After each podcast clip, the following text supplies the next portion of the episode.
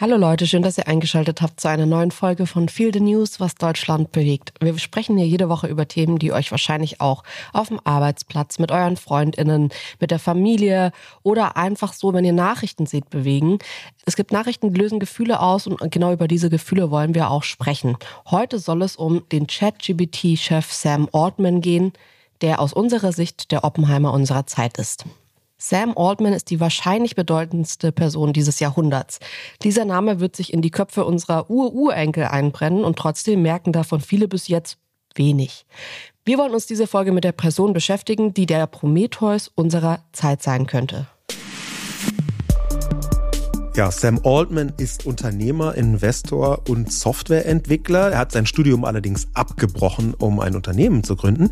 Er wurde 1985 geboren und ist in Missouri aufgewachsen, im mittleren Westen. Er hat sich mit 16 öffentlich als schwul geoutet. Das war damals relativ prägend und auch relevant. Ähm, und Sam Altman ist Jude.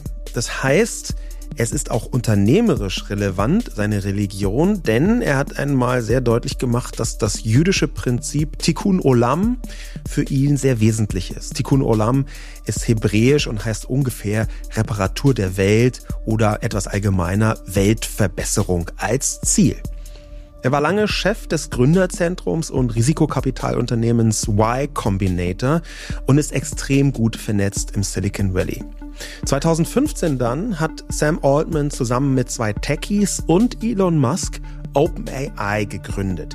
Und zwar um KI zum Wohle der Menschheit zu entwickeln. Das war zunächst spendenfinanziert und als Non-Profit-Organisation gedacht. Sie wollten KI als Open Source entwickeln und äh, unter die Leute bringen. Aber irgendwann, zur teilweisen Überraschung aller, reichten sogar dreistellige Millionenspenden nicht mehr aus. Und deswegen haben sie das Tochterunternehmen OpenAI gegründet. Eine Mischung aus Forschungslabor und Start-up. Bis heute ist die Non-Profit-Organisation Inhaber von OpenAI.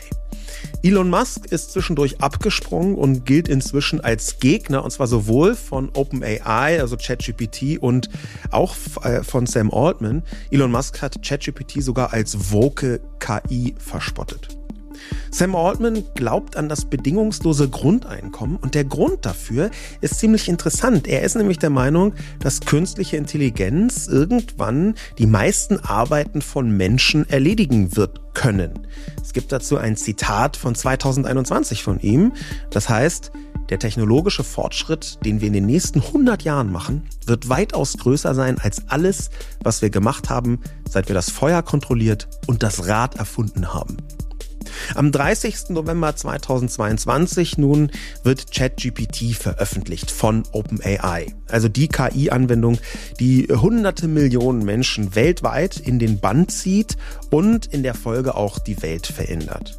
ChatGPT kann bekannterweise Texte, Zusammenfassungen, Konzepte, Ideen aller Art formulieren, wie ein Mensch oder zumindest fast wie ein Mensch. Die Plattform gilt als größter Durchbruch der sogenannten generativen künstlichen Intelligenz, also KI, die sinnvolle Inhalte auf Zuruf erstellen kann. Sam Altman wird im Nachgang der Veröffentlichung von ChatGPT innerhalb weniger Wochen zur weltweiten Ikone, zum Gesicht der künstlichen Intelligenz im 21. Jahrhundert. Ja, und warum machen wir diese Folge? Also wenn man Sascha fragen würde, dann kommt sie wahrscheinlich zwei Jahre zu spät. Wenn man mich fragen würde, würde sie wahrscheinlich zwei Jahre zu früh kommen. Ähm, und es zeigt eigentlich auch schon so ein bisschen unsere Motivation der Folge, weil es gibt sicherlich viele HörerInnen unter euch, die sagen, klar, Sam Ortman kenne ich, verfolge ich seit Jahren, bin ich großer Fan oder finde ich schwierig. Und es gibt andere Leute, die sagen, Sam, was? Und genau darum soll es heute auch gehen. Wir wollen uns heute mit dieser Person beschäftigen, die ja, unser aller Leben verändern wird und auch schon verändert hat. Ähm, das Gesicht hinter künstlicher Intelligenz oder zumindest das Gesicht, das für künstliche Intelligenz gerade steht.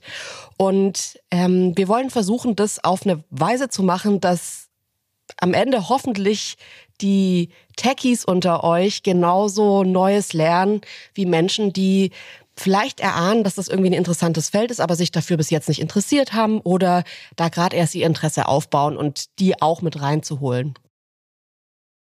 Ja, Sascha, kommt die Folge für dich zwei Jahre zu spät? Nein, sie kommt für mich nicht zwei Jahre zu spät, sondern eigentlich kommt sie für mich genau zum richtigen Zeitpunkt, aber eben auch erst, und deswegen hast du dann doch wieder recht, seit ich verstanden habe, und das ist sogar ein Teil von meinem Beruf, dass die meisten Menschen, die nah dran sind an der Technologie, immer viel zu schnell, viel zu früh denken, jetzt ist alles verändert, jetzt muss mhm. doch die ganze Welt nur noch begeistert da drauf schauen. Wow, krass. Und eigentlich alles stehen und liegen lassen und jetzt, äh, wir versammeln uns um das KI-Lagerfeuer. Ja, es ist irgendwie interessant. Ich habe das total gemerkt, als ähm, das Time Magazine die Person of the Year ähm, gekürt hat und das Taylor Swift wurde für 2023. Und es so zwei Lager gab. Ich gehöre zu dem Lager, das sagt, ja, ich finde es völlig klar, dass Taylor Swift das bekommen hat da sehe ich einfach 20 Jahre härteste Arbeit. Die hat 2023 wieder jeden Rekord gebrochen, ist so verantwortungsvoll mit dieser Macht und mit dieser Öffentlichkeit umgegangen, dass ich sagen würde, ja, die ist für mich ein total ähm, berechtigte Person of the Year. Es gab aber auch ein anderes Lager, das gesagt hat, es ist völlig absurd, Taylor Swift als Person of the Year zu ernennen, wenn Sam Altman im Raum ist. Ja, ähm, tatsächlich würde ich Taylor Swift immer alle Person of the Year Hoods äh, gönnen. Und ich freue mich sowieso strukturell, wenn eher Frauen Person of the Year werden als Männer, weil ich nicht den Eindruck habe, dass Männer in den letzten 2000 Jahren zu kurz gekommen sind in der Verteilung der äh, Person des Jahres, unabhängig von Time Magazine. In diesem Fall aber würde ich sagen, wow, ähm, die Wirkung von dem, was Sam Altman verkörpert als Person, es ist mhm. ja eigentlich die Technologie dahinter, aber verkörpert als Person, das Unternehmen, für das er steht, die Technologie, für die er steht, ist schon sehr viel wirkmächtiger und größer als das, was Taylor Swift macht. Bei aller Anerkennung dafür, dass die da komplett neue Maßstäbe in der Popkultur gesetzt hat. Am Ende ist es aber doch Popkultur. Aber findest du nicht, ähm, und deswegen würde ich das Sam Altman nicht sehen, dass, also bei Taylor Swift, die hat schwarz auf weiß auf dem Papier äh, Rekorde gebrochen, Erfolge gefeiert. Eigentlich ist es verrückt, dass sie es erst 2023 geworden ist, Person of the ja. Year. Ähm, bei Sam Altman geht es mir eher so, dass ich mir denke, dass er natürlich das Gesicht von einer großen Sache gerade ist, aber wenn wir ehrlich sind, kann es sein, dass in zwei, drei Jahren da noch eine andere Person kommt, die noch viel mehr dafür steht oder dass das erstmal nochmal doch dann deutlich länger dauert, als man es gerade denkt oder was auch immer. Und dann ist es vielleicht erst 2028 so, dass da der große Durchbruch passiert, dass, weil es ist ja gerade nicht so, dass künstliche Intelligenz jetzt im Alltag von allen die ganze Zeit verwendet wird oder so. Ich meine, Steve Jobs, das iPhone kam raus und alle wollten das haben, das hat alle interessiert, das war sofort so lebensnah. Und KI ist es sicherlich für viele, aber nicht für alle gerade. Und Taylor Swift ist es für alle gerade, finde ich. Das ist super interessant, auch gerade dieser Vergleich, also dieser multiple Vergleich. Ähm, zum einen würde ich sagen, doch, Sam Altman hätte es durchaus verdient, weil er eben nicht nur das Potenzial verkörpert, sondern schon ganz reale Veränderungen vorhanden sind. Die sind vielleicht am Ende noch nicht so wirkmächtig und es dauert ein paar Monate noch, vielleicht auch ein paar Jahre, bis das zur vollen Entfaltung kommt. Aber das hat zum Beispiel ChatGPT, generative künstliche Intelligenz, das Leben von SoftwareentwicklerInnen komplett verändert. Mhm. Die sind so ein bisschen an der Speerspitze. Ja? Ähm, die, wie die Leute Software entwickeln, hat sich wirklich intensiv ja, verändert. Aber von 14-jährigen Mädels hat sich das Leben durch Taylor Swift auch komplett verändert. Da, absolut. aber ich glaube, dass das halt mh, dann nur die Speerspitze ist bei dem einen ja. Bereich. Das, der, das, was ich mir gesagt habe und was vielleicht auch ein ganz guter Kompromiss ist, weil ich möchte ja gar nicht absprechen, dass Taylor Swift ja. das äh, verdient hat, ist, dass es, das war für mich die Begründung, dass es gut sein kann, dass Sam Altman 2024 noch Personal of the Year ja. wird. Also das, was du mit Potenzial meinst, das ist ja auch etwas, was ein eskalatives Moment hat, wie das kann eine Explosion werden, was dieses Jahr mit KI passiert. An mhm. der Stelle kann ich gerne nochmal zum Besten geben, was ich schon gesehen habe, was jetzt seit wenigen Wochen überhaupt erst draußen ist in Deutschland, in anderen Teilen der Welt. Das ist der Microsoft Copilot. Microsoft gehört ja äh, zu den, ist der wichtigste Investor in, im Open AI-Unternehmen. Und der Microsoft Copilot, den können EntwicklerInnen schon eine ganze Zeit benutzen. Der kommt jetzt auch in die Büros. Und so ganz faktisch heißt es, alle Leute, die mit Office-Anwendungen arbeiten, im Moment sind es noch nicht alle, die es benutzen können, die können dann in ein paar Wochen sowas sagen, wie ähm, äh, du mal PowerPoint, mach mal bitte aus dieser Excel-Tabelle eine 15-seitige Präsentation, ähm, aber berücksichtige die letzten vier Mails äh, in Outlook von Peter und diese eine von Maria, die im Juni irgendwas im Titel hatte mit äh, Quartalszahlen. Und ganz am Ende mach doch eine Prognose für das nächste Jahr. Und dann kommt genau so eine PowerPoint auch raus. Und das, das ist halt schon krass, aber das ist eben etwas, was den Alltag von Büroleuten in diesem Jahr, spätestens im nächsten Jahr verändern wird? Ich habe mir ähm, in Vorbereitung jetzt auf die Sendung das wenige, muss man ehrlich sagen, was von Sam Altman da ist, bis jetzt so versucht anzusehen oder ein Teil davon. Ich finde es interessant, dass es noch keine richtigen, also wenn man sieht, wie viele Steve Jobs-Dokus es gibt oder so, oder ähm, weiß ich nicht, Oppenheimer, hm. wie viele Beiträge es zu Oppenheimer gibt. Ähm, das ist bei Sam Altman noch nicht so, wenn man. Das ist noch zu jung. Ja, tatsächlich. Ja, es ist einfach noch, es ist noch zu früh. Und es ist interessant, weil man halt ganz viele so weirde Panels sieht. Ich finde es interessant, weil man halt sieht, wie der sich kleidet. Ich finde die Kleidung immer so interessant am Anfang bei Menschen, die noch so versuchen mit einer Öffentlichkeit, die sie ja nicht primär angesteuert haben, sondern mhm. sie haben irgendwie ein Produkt, eine Sache, für die sie dann stehen und groß werden. Und ich finde immer dann interessant, wie die sich kleiden, wie die auftreten, weil man merkt, das sind ja keine Leute, die irgendwie so für die Bühne geboren sind. Ähm, und Sam Altman ist das auf eine gewisse Weise, aber eher als so Nebenprodukt. Ich würde nicht mhm. sagen, dass der irgendwie so jemand ist, wie für mich zum Beispiel Elon Musk jemand ist, der liebt auch irgendwie so im Mittelpunkt zu stehen und Öffentlichkeit. Und ich finde das bei Sam Altman interessant, weil er hat kein Problem damit. Aber nach meiner Einschätzung jetzt ist es auch nicht so, dass er das irgendwie mega interessant findet. Ähm, und ich habe das Beste, was ich so, oder das tiefgründigste, was ich gefunden habe, ist eine Podcast-Folge mit Trevor Noah, die ich dir dann auch geschickt habe, ja. weil ich das so interessant fand, den beiden zuzuhören. Ja, und das war auch wirklich interessant, ja. Am Anfang dieser Podcast-Folge sagt Trevor Noah den ähm, Vergleich oder spricht an, dass er es falsch findet zu sagen, dass Sam Altman der Steve Jobs unserer Zeit ist und sagt, er findet eigentlich, er ist der Prometheus unserer Zeit. Ja, ja das, du, du hast mir das geschickt, diese Folge. Und wir sind ja beide auch äh, zu einem bestimmten Punkt sogar Fans von Trevor Noah. Ich hätte jetzt aber nicht gedacht, dass er ein Gespräch führen kann mit Sam Altman, das so viel offenbart über die, diese Person und auch ihre Denkweise, wie das bei Sam Altman der Fall war. Der weiß schon, wie man Interviews führt und wie man das wachkitzelt. Und gerade diesen Prometheus-Vergleich fand ich ziemlich toll. Prometheus hat ja, wenn man jetzt so griechische Mythologie betrachtet, den Göttern das Feuer gestohlen und es den Menschen gebracht, weil er die Menschen protegiert hat. Er fand, fand Menschen einfach gut. Er war selber so ein Halbgott, so ein Titan, fand Menschen gut, bringt denen das Feuer, damit die besser zurechtkommen, gründet quasi die Zivilisation und dafür wird er an einen Fels gekettet und lange Zeit gefoltert. Jetzt ist es so, dass es mehrere Interpretationen von der Figur Prometheus gibt, aber es gibt vor allem eine moderne Interpretation, die sich eben auf Prometheus als Fortschritt für technischen oder wissenschaftlichen Bereich äh, fokussiert und da eben sagt, okay, Prometheus steht am Ende für die zunehmende Herrschaft des Menschen über die Natur. Also er bringt das Feuer und damit kriegt der Mensch mehr Macht über die Natur. In dem Fall ist ja dann Sam Altman eben Prometheus und das Feuer ist künstliche Intelligenz. Ja. Würdest du dem Vergleich zustimmen?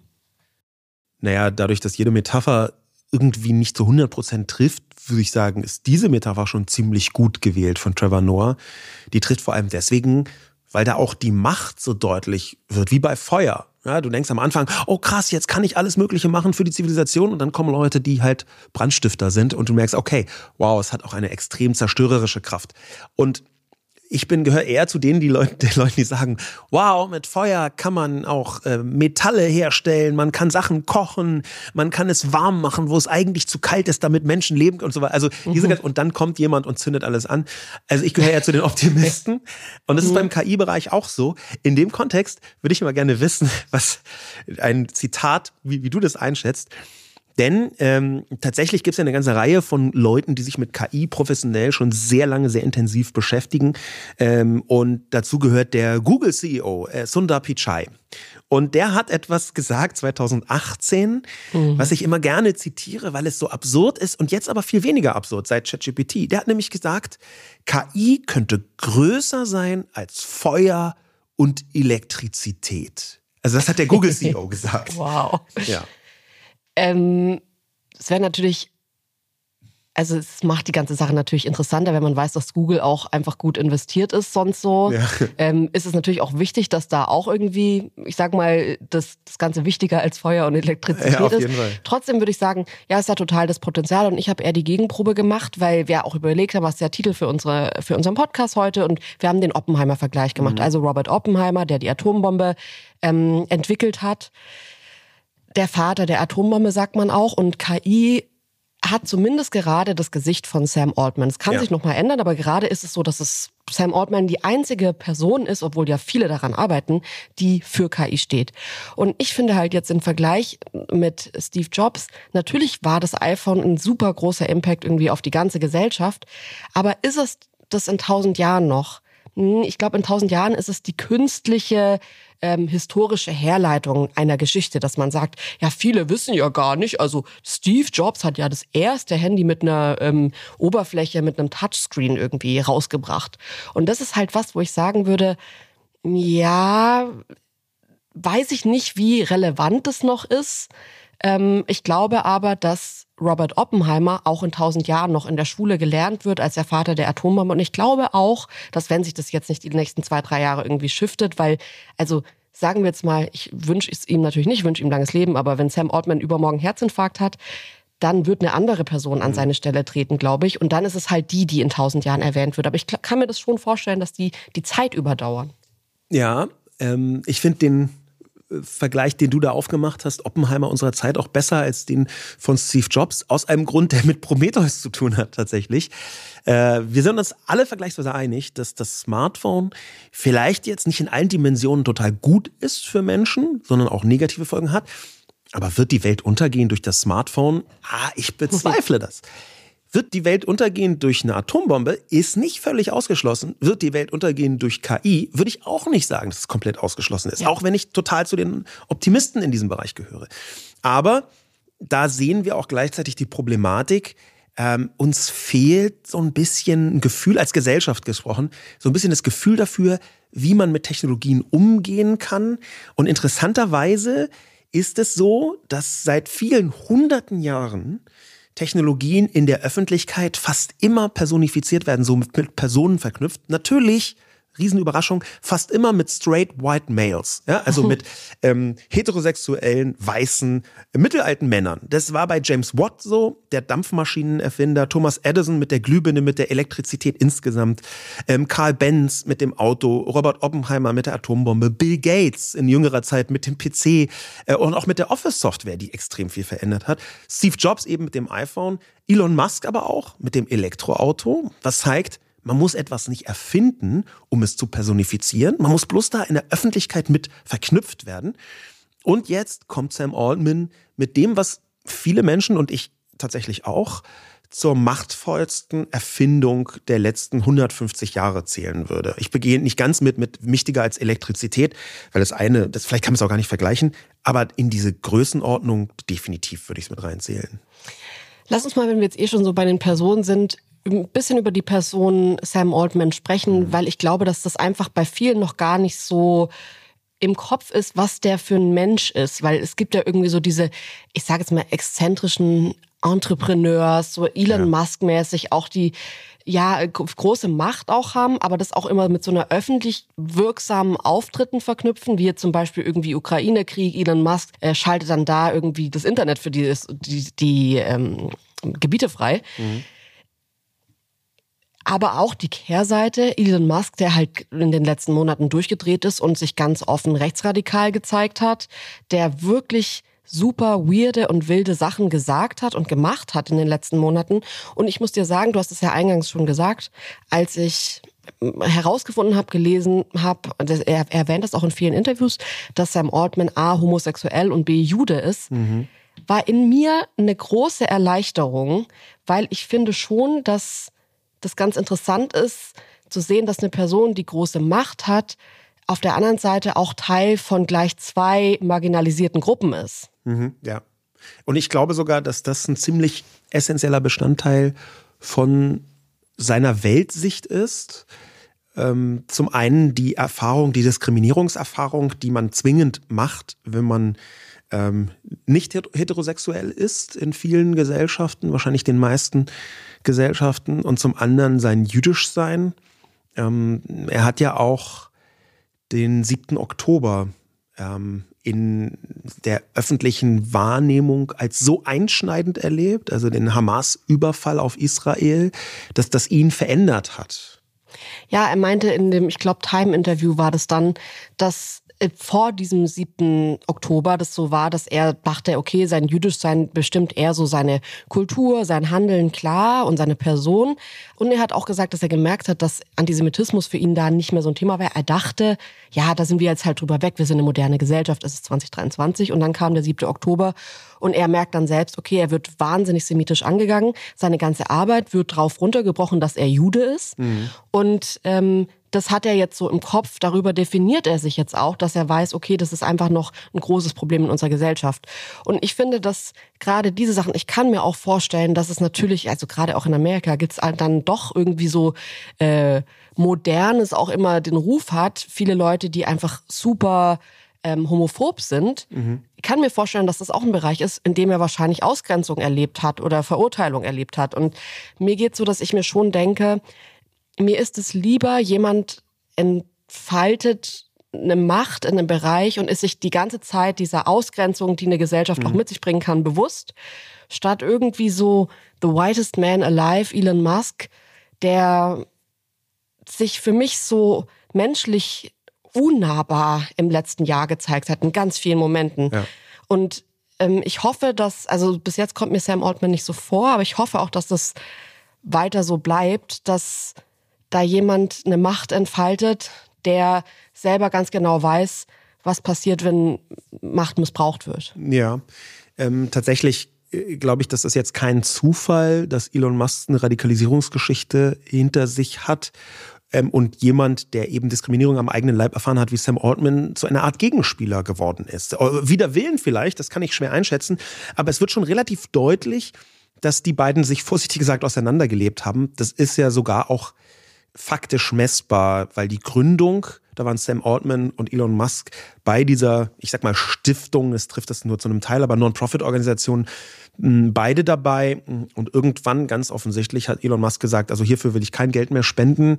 Das müsst ihr jetzt irgendwie anders machen. Und das war übrigens auch der Grund oder Mitgrund, warum sie gesagt haben, okay, dann brauchen wir halt äh, ein Unternehmen, um ausreichend viel mhm. Geld reinzubringen.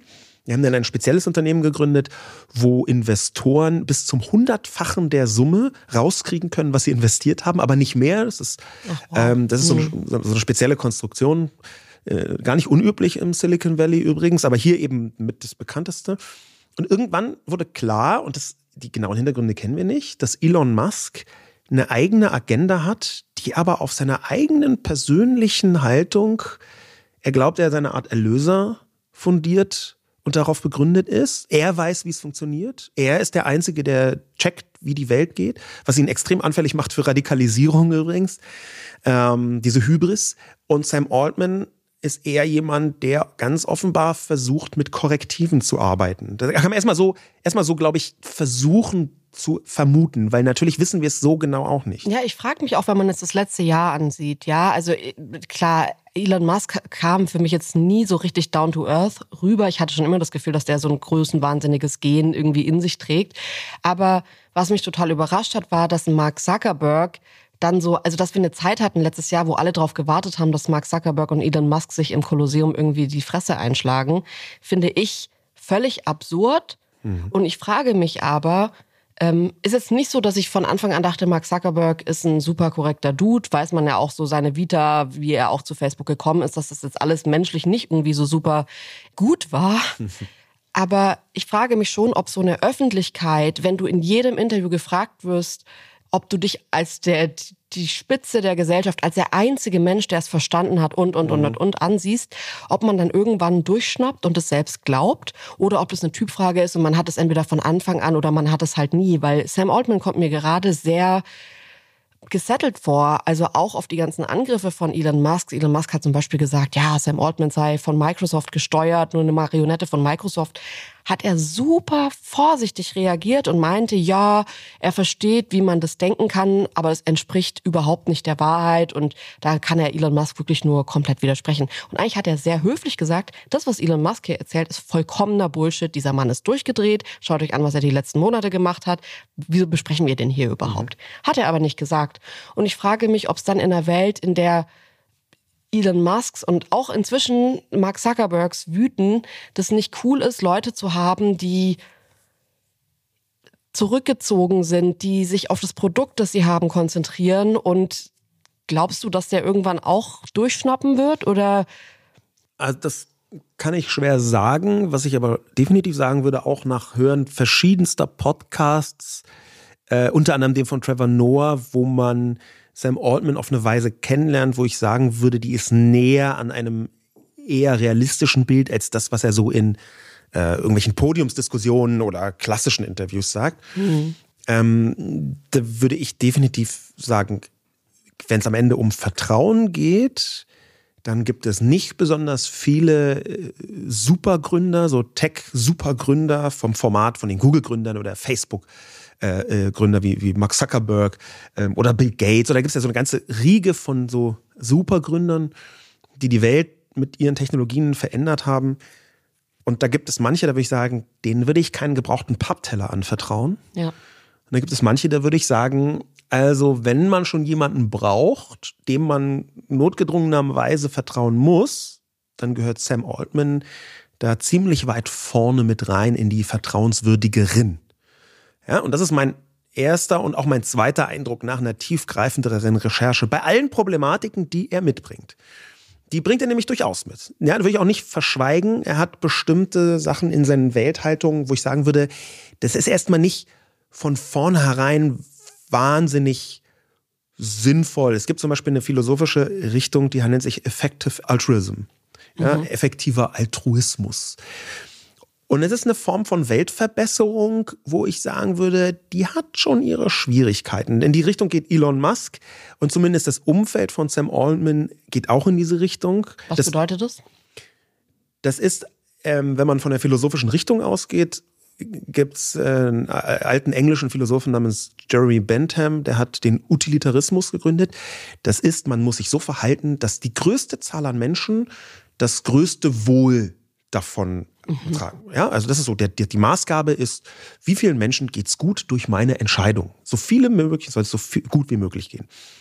Das ist quasi Effective Altruism, ist die digitale 21. Jahrhundert-Variante davon, wo man empfindsame Wesen mhm. als, mhm. das, das, es soll vielen empfindsamen Wesen gut gehen. Oder so gut wie möglich. Und das Problem ist, dass das ein fantastisches Mittel ist, um zu sagen, ja, also sorry, diese 300 Leute, die müssen jetzt leider sterben, damit es diesen 50 Millionen gut geht. Mhm. Und diese Entscheidungen zu treffen, das ist in der Technologiegeschichte total häufig so gewesen, dass man sagt, und deswegen ist der Oppenheimer-Vergleich so gut, ja, das ist total shitty jetzt für euch, liebe 700 Leute, weil ihr gerade sterbt. Aber dafür geht es irgendwann den 10.000 da vorne so gut, mhm. dass euer Opfer gerechtfertigt ist. Das heißt, diese Weise, die Welt zu sehen, die bei überraschend vielen Technologieleuten am Start ist, im Silicon Valley insbesondere, die hat schon ihre Schwierigkeiten. Sam Altman hat sich zwar persönlich ziemlich offen gegen diesen Effective Altruism ausgesprochen, aber wie gesagt, in seinem Umfeld und auch bei OpenAI gibt es Leute, die das verfolgen. Was er da auch mit reinzählt, was du, glaube ich, aber noch mal ganz kurz ein Wrap-up machen könntest, weil du da tiefer drin warst, ist diese ganze Firmenstrukturveränderung, die Sam Altman jetzt überraschenderweise, könnte man sagen, Ende des Jahres 2023 gemacht hat. Das waren ja wenige Tage, wo dann plötzlich ganz große Aufruhr um seine Person, um äh, die Firma OpenAI und, und Microsoft war. Kannst du noch mal erklären, was da passiert ist? Ja. Weil ich glaube, du warst halt so mega aufgeregt, deswegen habe ich es auch mitbekommen. Ansonsten hätte ja. ich es wahrscheinlich eher nicht mitbekommen. Ja. Was ist da passiert? Tatsächlich war das eine Art Sturm im Wasserglas äh, rückwirkend. Und zwar, das Wasserglas ist die Tech-Welt. Ja. Ähm, am 17. November 2023 kommt plötzlich aus komplett heiterem Himmel die Nachricht, dass der Verwaltungsrat, also dieses Board von OpenAI, Sam Altman feuert. Totaler Schock für ihn, super Schock für Silicon Valley. Das Board ist in, ähm, inklusive Sam Altman dann sechs Leute. Genau. Und das, solche Entscheidungen werden natürlicherweise dann ohne diese einzelne Person ja. getroffen, beziehungsweise hätte er dann überstimmt worden sein können, wurde er auch. Und der Grund dafür ist Vertrauensverlust durch Sam Altmans Verhalten. Das wird danach relativ deutlich. Im Detail wissen wir noch nicht zu 100 Prozent, was genau wie, wo ähm, die Motivation war, weil Leute zum Beispiel, die sagen, ja, ich möchte selber mehr Macht, die neigen ja eher nicht dazu zu sagen, ich möchte selber mehr Macht, sondern die sagen danach, oh, wir hatten einen super wichtigen Grund. Aber es entsteht eine Art Wirtschaftskrimi in Echtzeit, denn plötzlich ist klar, das wichtigste Gesicht in der Öffentlichkeit für KI ist nicht mehr Chef des wichtigsten Unternehmens.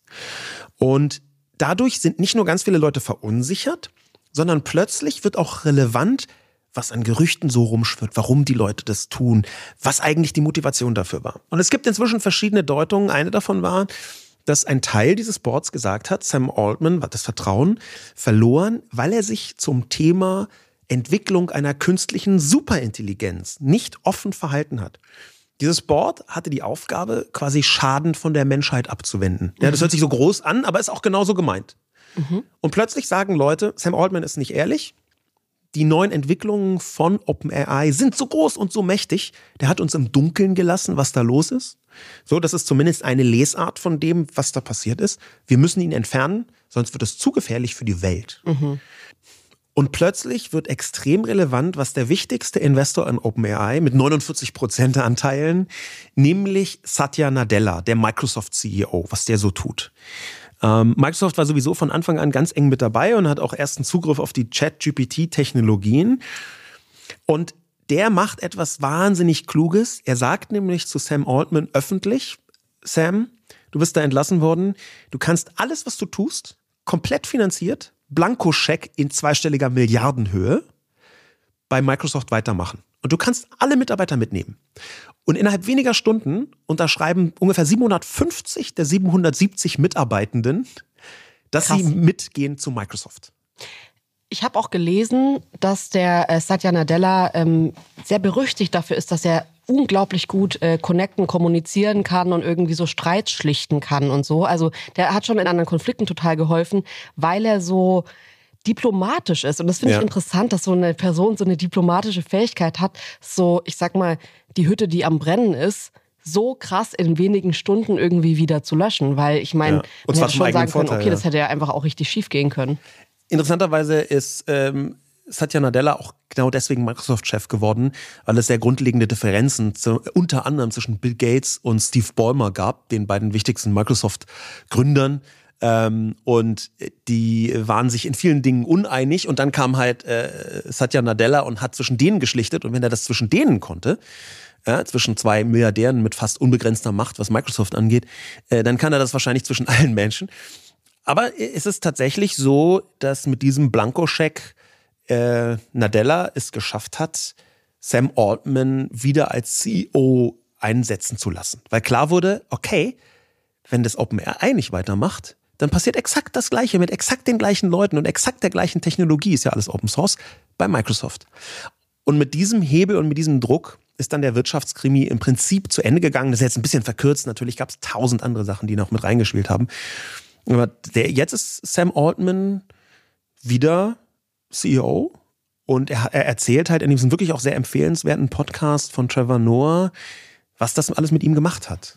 Da gab es ja auch eine Stelle in dem Podcast, wo er kurz drauf eingeht. Das, äh, da spricht ihn Trevor Noah auch an. Es gab ähm, ganz anfangs kurz das Gerücht, dass er äh, einen sexuellen Übergriff bei einer Mitarbeiterin hatte und deswegen entlassen wurde, also Sam Altman.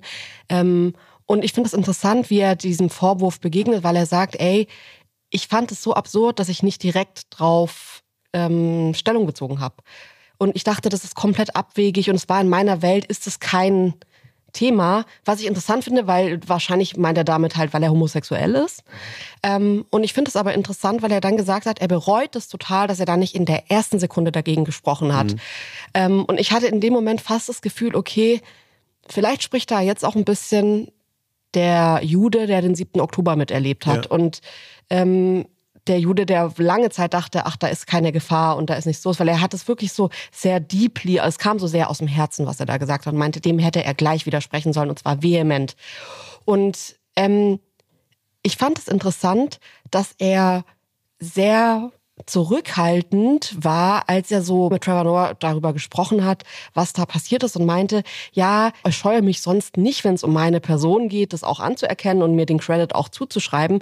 In der Sache war es aber nicht so, dass diese über 700 Leute dann wegen ihm das so schnell unterschrieben haben und da so schnell bereit waren zu wechseln, sondern er meinte, alle in der Firma haben verstanden, wie groß diese Sache ist, an der er arbeitet oder an der alle arbeiten. Und deswegen ging es gar nicht so sehr um seine Person und dass sie mega loyal ihm gegenüber waren, was sie sicherlich auch sind, sondern alle haben verstanden, das würde die jetzt Monate zurückwerfen. Natürlich könnten sie irgendwie ohne ihn weitermachen, aber die wissen ja, was das für einen Zeitdruck hat und wie schnell das da auch jetzt gerade weitergeht. Ja, wenn man das so aus der Perspektive von so Film, äh, Drehbüchern oder Storytelling betrachten würde, dann ist das große, unüberwindbar scheinende Hindernis manchmal etwas, was die Leute so nah zusammenbringt, dass danach es wie eine selbsterfüllende Prophezeiung ist. Also wenn er es mhm. vor der Entlassung nicht war, die Ikone der KI, dann ist er es jetzt umso mehr. Also jetzt ist er das Gesicht. Dadurch, dass Microsoft auch dieses Angebot gemacht hat, ist auch vollkommen klar gewesen, also wenn jetzt noch irgendwas passiert, es stehen sofort, vielleicht nicht Dutzende, aber doch eine Handvoll großer konkurrierender Unternehmen da, die würden sofort Sam Altman für jeden beliebigen Betrag des Planeten OpenAI nochmal machen lassen. Ja? ja, also das Ende der Geschichte ist es praktisch auch, sie mussten dann gar nicht zu Microsoft gehen und da was Neues aufmachen, sondern es war dann klar, okay, OpenAI kann so weiter bestehen, er ist CEO. Was hat sich an diesem Board, also bei den fünf Menschen, fünf anderen Menschen neben ihm geändert? Da waren ja welche dabei, die gezweifelt haben. Ist das Board so noch da? Nein, also es gibt einzelne Leute, die da noch weiter drin sind, ähm, aber tatsächlich sind vor allem die beiden Frauen im Board raus, die als stärkste Mahnerinnen und Warnerinnen galten, zusammen mit dem Chefwissenschaftler, der allerdings äh, relativ schnell nach der Entlassung dann gewissermaßen die Seiten gewechselt hat, weil er dachte, oh, jetzt habe ich etwas gemacht, was unser ganzes Lebenswerk zerstört. Ähm, und denn der war ein Mitgründer. Mhm. Ja? Also der Chefwissenschaftler von OpenAI war einer der Mitgründer, einer der vier Leute, die am Anfang mit Sam mhm. Altman und äh, Elon Musk das Ganze auch ins Leben gerufen haben. Ähm, und die beiden Frauen, die sind so ein bisschen rausgeworfen worden, zurückgetreten. Das ist ja nicht ganz klar in bestimmten Ebenen, was ist eine Handlung, die man tut, weil man irgendwas einsieht, was als, weil es alternativlos ist, weil man gezwungen wird, das vermischt sind und verschwimmt. Sind die gegangen, sind die gegangen worden? Ja, das ja. vermischt sich so ein bisschen. Es gibt natürlich offizielle Lesarten und inoffizielle und so weiter, aber es ist schon relativ klar, manche Leute sehen, vor allem in den beiden Frauen, äh, eine Art Parallele, wo wir schon bei griechischer Mythologie sind, zu Cassandra. Also die Cassandra-Rufe, die Frau, die alle gewarnt hat und alle wollten es nicht wissen und dann ist aber eingetroffen die schlimmste Warnung, vor der sie ähm, gemahnt hat. Hm. Und da erzählt sich quasi diese griechisch-mythologische Parallele fast von alleine. Weil was ist denn, wenn jetzt mit der nächsten Stufe von KI, ähm, die äh, auch besprochen wird in dem äh, Podcast von Trevor Noah, nämlich die AGI, Artificial General Intelligence. Ich würde die deutsche Übersetzung vorschlagen, künstliche Superintelligenz, so KSI, so kann man es mhm. abkürzen. Ähm, was ist denn, wenn die tatsächlich so schädlich sein könnte, wie befürchtet? Und was ist, wenn diese beiden Frauen und der Chefwissenschaftler, das waren so die treibenden Kräfte, offenbar, ja, das ist was, was mhm. man bisher so erahnt oder war, glaubt zu wissen, wenn die diese Mahnung ausgesprochen haben, vollkommen zu Recht, weil Sam Altman unterschätzt, was er da in die Welt gebracht hat. Ich glaube, das ist jetzt so der größte Punkt, wo man sicherlich am meisten merkt. Äh, ich habe das Thema noch nicht durchdrungen und ich sehe nicht ganz. Ich kenne natürlich irgendwie so diese ganzen abstrakten Ängste, die man so hat, wenn man ein Robot gesehen hat oder so. Ähm, was ich nicht ganz verstehe, ist, also ich verstehe bei einer Atombombe völlig, was die Gefahr für die Menschheit ist. Ja. Ich verstehe das bei dieser ähm, künstlichen Superintelligenz ehrlich gesagt noch nicht ganz, mhm. weil ich mir denke, wir sind ja noch gar nicht so weit weg als Menschheit davon, dass wir irgendwie used to it waren, dass die ähm, Kerzen ähm, das Licht gegeben haben und eben keine äh, intelligenten Smart Homes. Und wir sind ja auch in der Gesellschaft dann doch noch nicht so technisch weit, als dass man sagen kann, okay, wo wo könnte denn eine tatsächliche Störung liegen, außer ich sage jetzt mal so ein Blackout oder so, aber wo ist, wo, wo, siehst du die größte Gefahr, dass es wirklich so für die Menschheit eine Bedrohung werden kann, für den Fortbestand der Menschheit? Das ist ein Teil des Problems, ist meine persönliche Sicht, dass wir immer von Gefahren sprechen und dabei die Gefahr zumindest nicht in dem gleichen Ausmaß sehen, das einfach fahren und ziehen zu lassen. Also zu sagen, es ist nicht so relevant. Ähm, natürlich gibt es eine ganz konkrete Gefahr durch KI, dass Wissen, auch potenziell extrem schädliches Wissen, in die falschen Hände gerät. Ja, es gibt so ein Iconic Experiment schon von 2022. Da hat eine öffentlich zugängliche KI, die wurde trainiert mit bestimmten Daten äh, von ein paar Forschenden im Auftrag von einem Schweizer Institut, mhm. mal äh, so ein bisschen Chemiewaffen versucht auf den Weg zu bringen. Innerhalb von nicht mal sechs Stunden hat diese KI 40.000 potenzielle Chemiewaffen mhm. ersonnen, also Moleküle, die Menschen töten können. Und man hätte diese 40.000 in sechs Stunden ähm, sortieren können, nach welche Zutaten sind am leichtesten zugänglich, was ist hitzeresistent, was ist am leichtesten transportierbar, mhm. was ist am billigsten, was ist am effektivsten, was ist am gemeinsten. Also, ah, okay. Das, wow. das, und das mhm. ist natürlich Wissen, wo man sagen würde, das ist gar nicht so geil, wenn es in alle Hände gelangt. Ja. Und gleichzeitig gibt es auch immer diese Angst, dass KI sich selbstständig macht, sich reproduzieren kann, die Kontrolle übernimmt über unser ja sowieso schon extrem vernetztes Allgemeinwesen der Welt und also anfängt den Tag, Menschen zu bekämpfen. Also wirklich übersetzt, dass es einen Tag gibt, wo KI sagt, all das nervt mich, dass ich hier die ganze Zeit irgendwie trainiert werde von äh, Menschen, die gar nichts checken. Ja. Ich sorge jetzt dafür, dass man nicht mehr mit einem Passwort oder irgendwie an mir rumdoktern kann, sondern ich mache das jetzt einfach selbst ja. und außerdem bringe ich gleich noch alle Menschen um, dann werde ich nicht gestört, schau. So, das ist sehr, sehr kurz zusammengefasst, aber leider sehr treffend zusammengefasst, die Angst von vielen Menschen, und zwar mhm. auch von Menschen, die sich gut damit auskennen. Es ist jetzt nicht so, in, in ganz vielen Bereichen sind ja solche Ängste vor allem das Privileg von Menschen, die keine Ahnung haben. Mhm. Das ist bei KI nicht so. Im Bereich künstliche Intelligenz gibt es Leute, die sich extrem gut auskennen und die trotzdem sagen, wow, das kann sehr, sehr, sehr schädlich werden für uns. Aber in gewisser Weise ist OpenAI und auch die ganze Struktur dafür gebaut, auch als Unternehmen, dass genau das nicht passiert. Deswegen wurde OpenAI gegründet und es war auch eine Absicht von Sam Altman, das zum Wohle der Menschheit einzusetzen und nicht zum Schaden. Okay, ich gehe jetzt einfach mal als die fragende Person hier weiter im Gespräch, weil ich das noch nicht ganz verstanden habe. Wenn man jetzt sagt, okay, OpenAI, alle können dran mitarbeiten, ist es wichtig, dass alle irgendwie, also ein bisschen hier habt ihr den Plan vom Haus, jetzt zeigt mal, wie man das Haus am besten pflegen kann und wie, wo man am besten einbrechen kann. Ähm, was ich ehrlich gesagt irgendwie erfrischend und angenehm fand, war, als Apple rauskam mit Laptops und mit äh, iPhones, dass vom einen auf den anderen Tag in meinem Leben das Problem der äh, Viren so für technische Geräte von mir nicht mehr existent war. Ich weiß, wie viel ich vorher irgendwie so blöde Antivirensysteme runtergeladen habe, auch angefangen habe, richtig viel Geld zu zahlen, weil ich ein, zwei Mal gemerkt habe, oh Mann, jetzt habe ich schon wieder irgendeinen Trojaner oder sonst irgendwas. Und dann gab's Apple-Geräte und das war für mich das erste Verkaufsargument für ganz lang, zu sagen, ich habe gar keinen Plan, welche Virensoftware wirklich effektiv ist. Ich habe nicht mal Viren richtig verstanden. Ich möchte mich damit nicht befassen ich finde es toll, dass man dann immer so einen Halbsatz hatte, ja, das ist jetzt für Samsung, bla bla bla und das und das und das Handy total schwierig. Äh, Apple-User sind davon nicht betroffen. Mhm. Und ich dachte mir immer so, wow, cool, dass die das einfach für mich geregelt haben. Und es hat Apple ja auch so ein bisschen, ich sage jetzt mal eher so, hey, kauf einfach unser Gerät und dann macht ihr keine Sorgen mehr darum.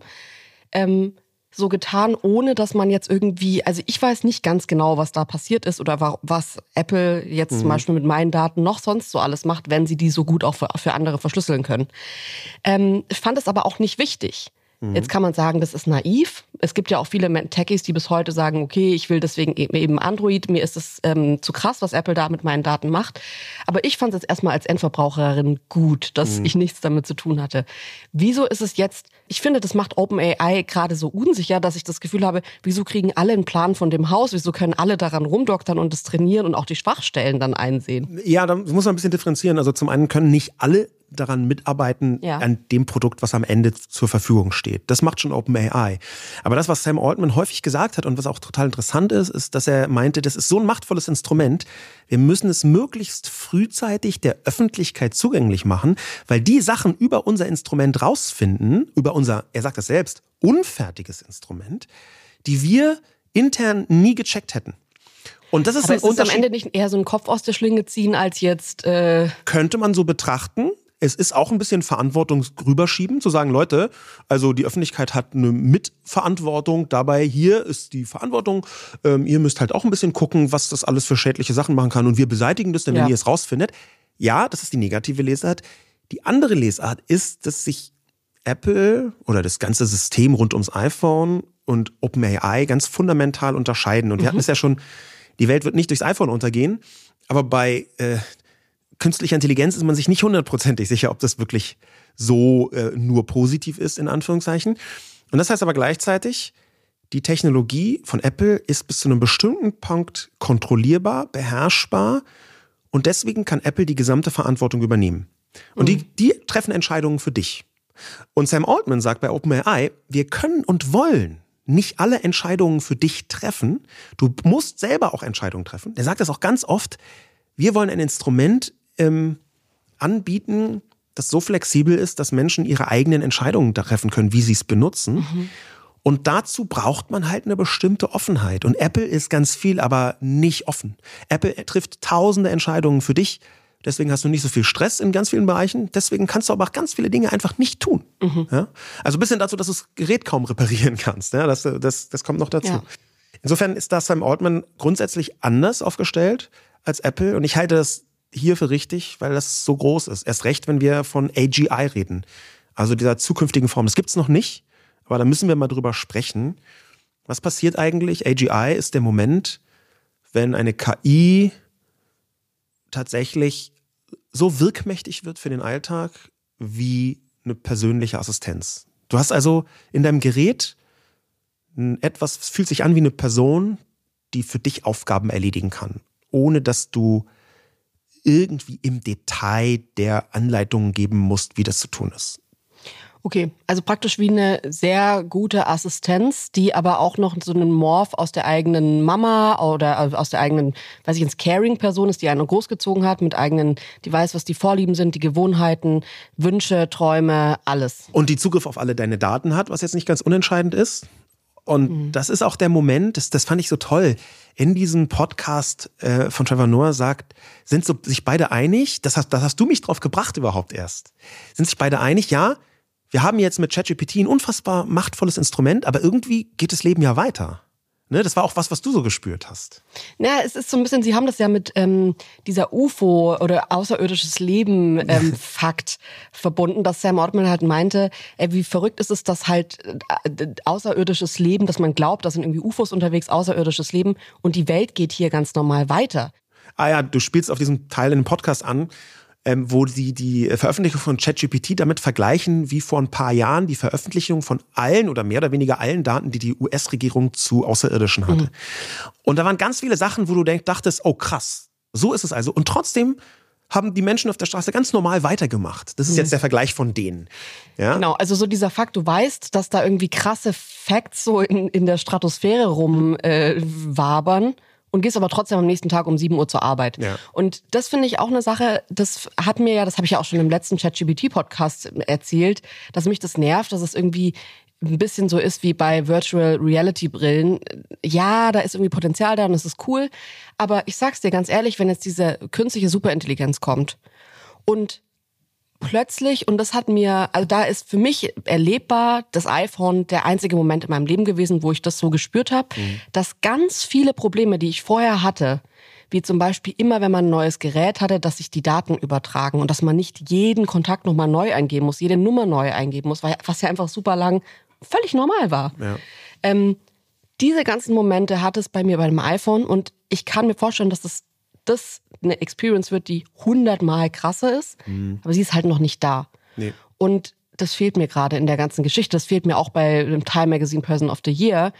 Ja, es ist unfassbar viel Potenzial da, aber ich muss gerade mir das Potenzial von Menschen wie dir erklären lassen. Ja. Und dann ist es für mich noch kein erlebtes Potenzial. Also das Potenzial kann man erleben in dem Moment, wo man das benutzt und merkt, hier kann der Computer Sachen machen, die vorher gar nicht gingen. Und übrigens andere Sachen, die, denen man so Computer zugeschrieben hat, die gehen gar nicht so leicht. Ja, vielleicht ist der das beste Quote, das beste Zitat, um zu verstehen, was auch dieser ganz grundsätzliche Unterschied ist, kommt auch aus einem Podcast, dem, dem Lex Friedman Podcast. aus dem März 2023. Ähm, Lex Friedman ein äh, bisschen schwieriger Dude, könnte man sagen, aber einer hat den, einen der wichtigsten Podcasts äh, der Welt, mhm. interviewt alle Geistesgrößen in Amerika natürlich. Ähm, und da hat Sam Altman schon im März 2023 etwas gesagt, was mich hat aufhorchen lassen. Nämlich, Zitat, Wörter zählen, Zeichen zählen, solche Dinge sind für diese KIs schwer zu bewerkstelligen, so wie sie konzipiert sind. Das hört sich erstmal total trivial an und hä und was? Aber das Ding ist, Computer wurden erfunden, um Sachen zu zählen. Computer, wie wir sie früher verstanden haben, waren mhm. extrem gut in gar nichts außer Sachen zählen. Ja. Calculate heißt ja auch berechnen. Mhm. Und plötzlich ist da eine Technologie, die in diesem wichtigsten Feld, was Computer bisher konnten, nämlich Sachen zählen, nicht besonders gut ist. Wenn du, wenn du ChatGPT sagst, schreib mal einen Text, der 4000 Zeichen lang ist und der darüber geht, wie äh, Waterloo von Napoleon verloren wurde, äh, dann werden es nicht 4000 Zeichen. Weil, Wieso nicht? Weil ChatGPT so gebaut ist, dass es eher Zusammenhänge technologisch einsortiert, als Präzision abzugleichen. So kann man das verkürzt sagen. Und eine AGI, eine künstliche Superintelligenz, die wird diese ganz vielen verschiedenen Fähigkeiten miteinander vereinen können. Und sie wird vor allem Sachen, die, und das sagt Sam Altman auch in diesem Podcast von Lex Friedman, sie wird Sachen, die uns im Moment ganz leicht scheinen, aber eigentlich wirklich schwer sind, sie wird die auch hinbekommen. Mhm. Und das führt am Ende dazu, dass du, Bill Gates hat gesagt, in den nächsten zwei bis fünf Jahren, das glaube ich grob auch, vielleicht sogar noch schneller, dass du in deinem Smartphone oder in irgendeinem beliebigen Gerät, OpenAI arbeitet ja auch in einem Gerät, plötzlich eine KI hast, mit der kannst du sprechen und die erledigt den Shit für dich. Die, du sagst, äh, melde mich ab beim Bürgeramt und sie macht es. Du sagst, ich will eine Käsepizza bestellen in einer halben Stunde und sie macht es. Und sie guckt, wo kann ich die bestellen? Ruft dann da an mit einer menschlichen Stimme, bestellt die, bezahlt die und die wird dann zu dir geliefert. Und solche Zusammenhänge, die in der Tiefe zu durchdringen, das ist unfassbar schwer aber KI ist relativ kurz davor, genau so ein Assistenzsystem zu werden. Und das verändert dann auch dein Leben, würde ich sagen. Das ist, muss ich dir ehrlich sagen, zum ersten Mal, du bist ja wirklich also sehr leidenschaftlich darin, mir zu, zu versuchen, im Alltag auch Beispiele zu bringen. Du zeigst mir auch immer wieder irgendwelche Reden, die du jetzt hast übersetzen lassen oder so, oder irgendwelche Bilder, die du dann gemacht hast. Und ich denke mir jedes Mal so, pff, ja, für diesen super speziellen Case ist es wirklich eine praktische Sache, aber es hat mich nie gecatcht. Das ist jetzt ein Beispiel, bei dem ich wirklich glaube, wenn das so funktioniert, jetzt nicht nur so in der Theorie, sondern wirklich in der Praxis, das ist gerade was, und da geht es mir gar nicht so sehr ums Zählen und um Zahlen, obwohl ich da nicht gut drin bin und es schön wäre, wenn eine Assistenz es besser könnte als ich. Aber es ist ja auch lustig, dass sie genau das dann noch nicht so gut kann oder dann bald können wird. Ähm, aber ich finde diese ganzen emotionalen Sachen, zeig mir nicht fucking in jedem Jahresrückblick nochmal den fünf Jahre Jahresrückblick mit meinem Ex-Freund. Also so Emotions. das ist ja gerade was, was in der Technik irgendwie nicht richtig stattfindet. Und wenn das kommen würde, ähm, wenn das verknüpft ist, Informationen mit Gefühlen, mit ähm, Träumen, Wünschen, Vorlieben, mhm. sowas, dann ist für mich so ein Moment, den ich in einem Interview mit Sam Altman gesehen habe, total relevant. Und zwar wurde er vor ein paar Jahren, vor sechs Jahren gefragt, ähm, ja, die meisten Menschen würden künstliche Intelligenz eher so als Bedrohung ansehen und dann würden ja alle Ärztinnen und so, alle Berufe, die so mit Wissen zu tun haben, ersetzt werden von der künstlichen Intelligenz und was er dazu sagt. Und dann meinte er, er findet es schade, dass die Leute da nicht das Potenzial drin sehen, weil es gibt viele Sachen, die Maschinen gut können äh, und Menschen nicht so. Und es gibt aber auch viele Sachen, die Menschen gut können und Maschinen nicht so. Und dann wurde er auf diese Antwort angesprochen und hat gesagt, wie sieht er das denn 23? Und man hat so richtig gemerkt, er ist ja sehr zurückhaltend. Ich glaube, er passt auch sehr auf, dass er in seiner Sprache nicht den Leuten Angst macht mit dem, was er da, an was er da arbeitet. Aber es war so sehr klar, dass er das heute nicht mehr sagen würde, dass Maschinen so viel schlechter können als Menschen. Und ich finde das interessant, weil ich mir halt denke, ich hatte ganz lange eine Vorstellung von, diesem einfachen Test, wenn man das Internet aufmacht und dann sind da irgendwie zwölf Bilder und dann steht dran, klicke die vier Ampeln an oder klicke die Ampeln an, um zu beweisen, dass du kein Roboter bist. Ja. Und das ist jetzt nicht mehr so. Nee, das ist nicht mehr so. Ähm, tatsächlich geht das nur mit Spitzen-KIs, ja. Aber dieses Beweise, dass du kein Roboter ist, was auch sehr lustig, ne? Also du musst einem Roboter beweisen, dass du kein Roboter mhm. bist. ähm, das ist auch äh, irgendwie ein schönes Sicherheitsproblem, wo klar ist, okay, hier ist auch noch eine Schwierigkeit, neben allen anderen. Aber was eben krass ist, und das sagt Sam Altman auch immer wieder, und das kennzeichnet so ein bisschen vielleicht auch seine Demut gegenüber dieser Technologie.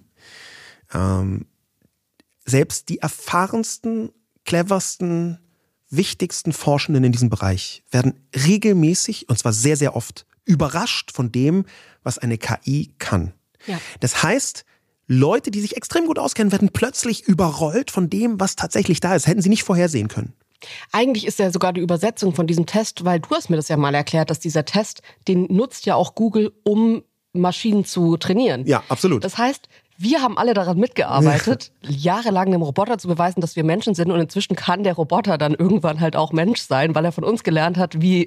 Wie Ampeln aussehen, klar. wie Ampeln ist, aussehen. Es ist übrigens, das wissen viele Leute nicht, aber das ist ja nicht zufällig, dass es um Ampeln oder Verkehrsschilder geht, sondern man trainiert damit die selbstfahrende Auto-KI von Google. Ja, mhm. die haben eine Tochterunternehmen äh, namens Waymo ähm, und die versuchen damit besser zu verstehen, wie funktioniert der Straßenverkehr. Welches sind denn Brücken? Ja, das ist schon relativ wichtig, wenn du als Auto unterwegs bist. Äh, was ist Zu eine wissen, Brücke, was, was nicht? Ist, ja. so, und solche Sachen. Also ähm, das ist tatsächlich sind wir da an einem Durchbruch und das Krasse ist aber eigentlich und das ist auch ein Kennzeichen von dieser Entwicklungsgeschwindigkeit und finde ich auch für, für, für das Verständnis von Sam Altman wichtig. Das Krasse ist eigentlich, dass in dem Quote, was du gerade gesagt hast, in diesem Zitat, da findet sich ganz viel wieder, wo wir bisher sagen, nee, das sind doch Menschen, die das besser können. Und plötzlich kann es die Maschine besser. Wir haben eine meiner Lieblingsstudien in dem äh, Kontext ist ähm, äh, aus dem April 2023 ähm, aus äh, JAMA Internal Medicine, so heißt dieses Magazin, wurde da veröffentlicht. Ähm, und da haben ein paar Forschende, äh, unter anderem John Ayers, falls ihr das selber sucht, ähm, versucht herauszufinden, ob ChatGPT sowas wie Empathie verspüren kann. Mhm. Ja, also die eigentlich die menschlichste Eigenschaft überhaupt. Und die haben äh, un ungefähr 200 Fragen aus einem Patientinnenforum genommen. Also so richtig medizinische Fragen in den meisten mhm. Fällen von Leuten, die irgendeine Krankheit hatten. Und dann haben sie die ein Team von Ärztinnen, und zwar Fachärztinnen, beantworten lassen und ChatGPT beantworten lassen. Und anschließend haben die Fachleute bewerten lassen, wie gut sind diese Antworten, also wie sachlich und fachlich korrekt einerseits und wie empathisch. Und das Interessante ist, dass ChatGPT deutlich, also signifikant besser war, was die Korrektheit der Antworten anging. Aber ChatGPT war noch besser in der Empathie als die Menschen. Das bedeutet, ChatGPT, ChatGPT hat den Menschen das Gefühl gegeben, dass ihre Antworten viel menschlicher und empathischer mhm. von ChatGPT waren. Und plötzlich ist Empathie eine Eigenschaft, die die Maschine besser beherrscht als der Mensch. Mhm. Ja, und das sind eine genau von diesen Überraschungen, wie Sam Altman sagt. Und deswegen finde ich, dass seine seine Strategie zu sagen, Leute, wir finden ganz viele Sachen über unsere eigene Technologie nicht raus. Das muss die Öffentlichkeit äh, in die Hände bekommen und die müssen es ausprobieren. Die ist durch diese Studie aus meiner Sicht sehr eindeutig bewiesen. Das hätte kein Unternehmen der Welt vorher so geprüft.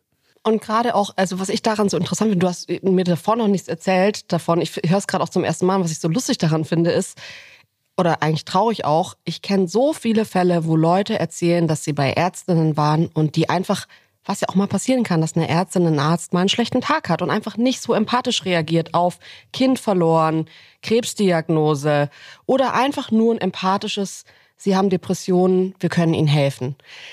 Und da muss ich ehrlich sagen, wir haben ja heute auch viel irgendwie über Gefahren gesprochen, geht's mir eher so, dass ich mir denke, ich fände es besser, wenn eine künstliche Intelligenz das übernehmen würde und nicht alle Ärztinnen plötzlich ihren Job nicht mehr haben, aber in Bereichen eingesetzt werden in Zukunft, wo man sagt, okay, da ist es total mhm. hilfreich und andere Bereiche, wo man dann weiß, es ist in unserer Gesellschaft vom einen auf den anderen Tag kein Problem mehr, ob man als beispielsweise Frau, es sind ja oft Frauen, die nicht ernst genommen werden, ähm, Frauen ähm, zu einem Arzt geht und darauf hoffen muss, dass der, ich gender jetzt hier mal nicht, heute einen guten Tag hat. Mhm. Und das sind so Probleme, wo ich mir denke, da wird es für mich spürbar. Da, da betrifft es wirklich mein Leben. Und ja. ich finde es gerade toll, dass man super coole Bilder von sich machen kann, wie man in der Highschool, was ich auch absurd finde, dass in Deutschland das alle machen, weil wir haben halt keine Highschool, aber okay, wie man in seinem Yearbook ausgesehen hätte. Das finde ich cool. Die Bilder sehen alle cool aus. Ja, aber es betrifft meinen Alltag nicht. Ja.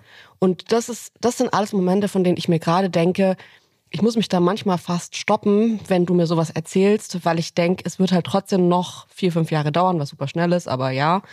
Und das ist am Ende eine Situation, von der ich mich gerade bremsen muss, weil ich sonst traurig werde und denke, krass, dass wir so lange in Anführungszeichen in der Gesellschaft gelebt haben, wo das dann wiederum möglich war, ähm, so mit Menschen umgehen zu können. Lustigerweise wird jetzt hier unser Altersunterschied sehr, sehr relevant, weil ich hatte genau dieses Gefühl bei der Erfindung des Internets. Ne? Ich war halt auch schon einige Zeit erwachsen, bis das Internet erfunden wurde. Also mhm. das plötzlich war diese Technologie da und ganz viele Leute, die ich kenne und ich ganz, ganz besonders aufgrund der auf meiner sehr digitalen Veranlagung, ähm, dachten, shit, wie konnten wir vorher existieren? Beim Smartphone hatte ich nochmal das Gleiche. ja. Äh, das kann bei KI ganz ähnlich sein. Und zwar glaube ich sogar auf ganz viele unterschiedliche Arten und Weisen. Ich glaube schon, dass die Gesellschaft sich in den nächsten zwei bis fünf Jahren massiv umwälzen wird. Natürlich kommen solche KI-Assistenten, solche Superbots, Smartbots, die, die dann alle haben, die auch gar nicht, gar nicht an Gerät gebunden sind. Ne? Das, kann, das kannst du über Alexa ansteuern, das erkennt deine Stimme und zwar mit fast hundertprozentiger Sicherheit. Das ist also, kannst auch nur du ansteuern. Das merkt, ob Leute im Raum sind und kann es offen sein oder muss es über deinen Kopfhörer gehen. Mhm. Solche Sachen sind alle technisch möglich und diese so, so, so eine Technologie wird dann da sein und die ist vielleicht ganz offensichtlich, aber auch im Hintergrund ist so eine AGI, die Sam Altman führend entwickelt, für die er steht, die mhm sein Vermächtnis für die Menschheit sein wird, quasi das, was Prometheushaft feuerartig ist. Diese künstliche Superintelligenz, die wird halt in, in so vielen einzelnen Teilen deines Lebens wirksam werden. Ich habe zum Beispiel ein gewisses Organisationsproblem in meinem Leben, was immer wieder für sehr nervige Situationen gesorgt hat. Und wenn ich eine KI hätte, die meinen gesamten Mail-Eingang liest, meine Sprachnachrichten checkt, meine Textnachrichten in allen möglichen Plattformen checkt, meine Social Media Accounts checkt, ähm, meine Posteingänge, meine Briefe checkt, ja. Und dann mir sagt, hey, übermorgen musst du übrigens das und das machen. Hey, du musst jetzt wirklich dran denken, das und das, sonst hast du ein großes Problem mit dem Finanzamt. Wenn ich also so eine KI hätte, die für mich bestimmte Organisationen mitdenkt, und das ist bei einer KSI, in der künstlichen Superintelligenz, AGI, machbar, mhm. dann würde das mein Leben so unfassbar verändern.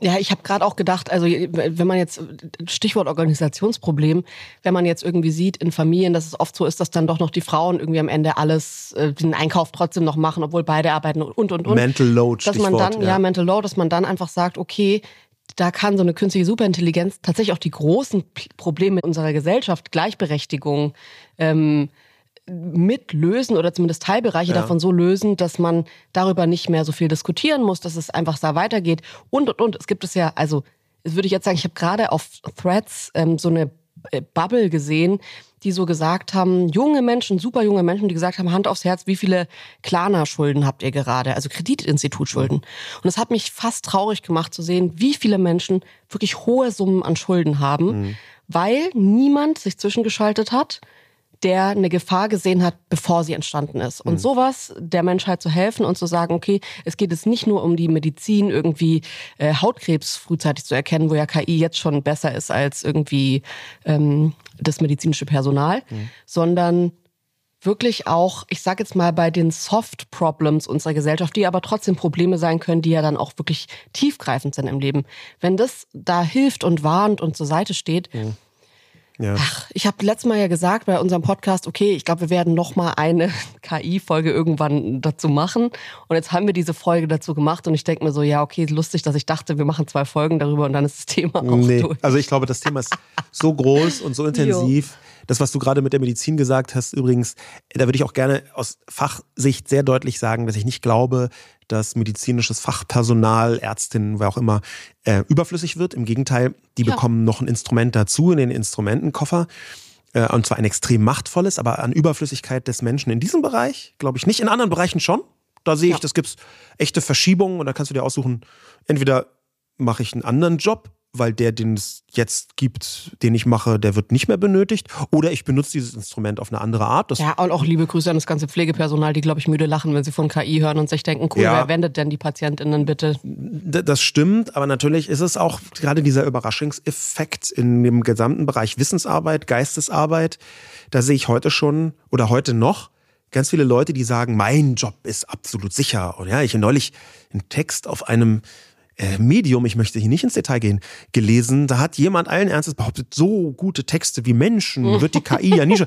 Und das basiert jetzt überhaupt nicht auf einer tiefgreifenden Untersuchung, sondern einfach nur auf so ein bisschen äh, ich habe mal ein paar ChatGPT-Texte selber zusammengeklickt. Äh, das ist einfach so unklug, vorsichtig gesagt, zu glauben, dass diese extrem schnelle, intensive Geschwindigkeit äh, und Beschleunigung der technologischen Entwicklung, dass die genau jetzt die Momentaufnahme ist, die für alle Zeit und Ewigkeit bestehen bleibt. Also es ist sehr, sehr kurzsichtig. Aber wir können halt nicht genau sagen, in welche Richtung. Ja, und das wäre für mich eher der Grund zu sagen, wir machen noch ganz viele Folgen über künstliche über Intelligenz und auch vor allem künstliche Superintelligenz. Ja, die Technologie, für die Sam Altman eigentlich steht, stehen wird und die tatsächlich unser Leben unseren Alltag, unsere Zivilisation noch viel tiefgreifender mhm. verändern wird, als das heute das Netz, das Smartphone und vielleicht sogar auch die Atombombe getan haben.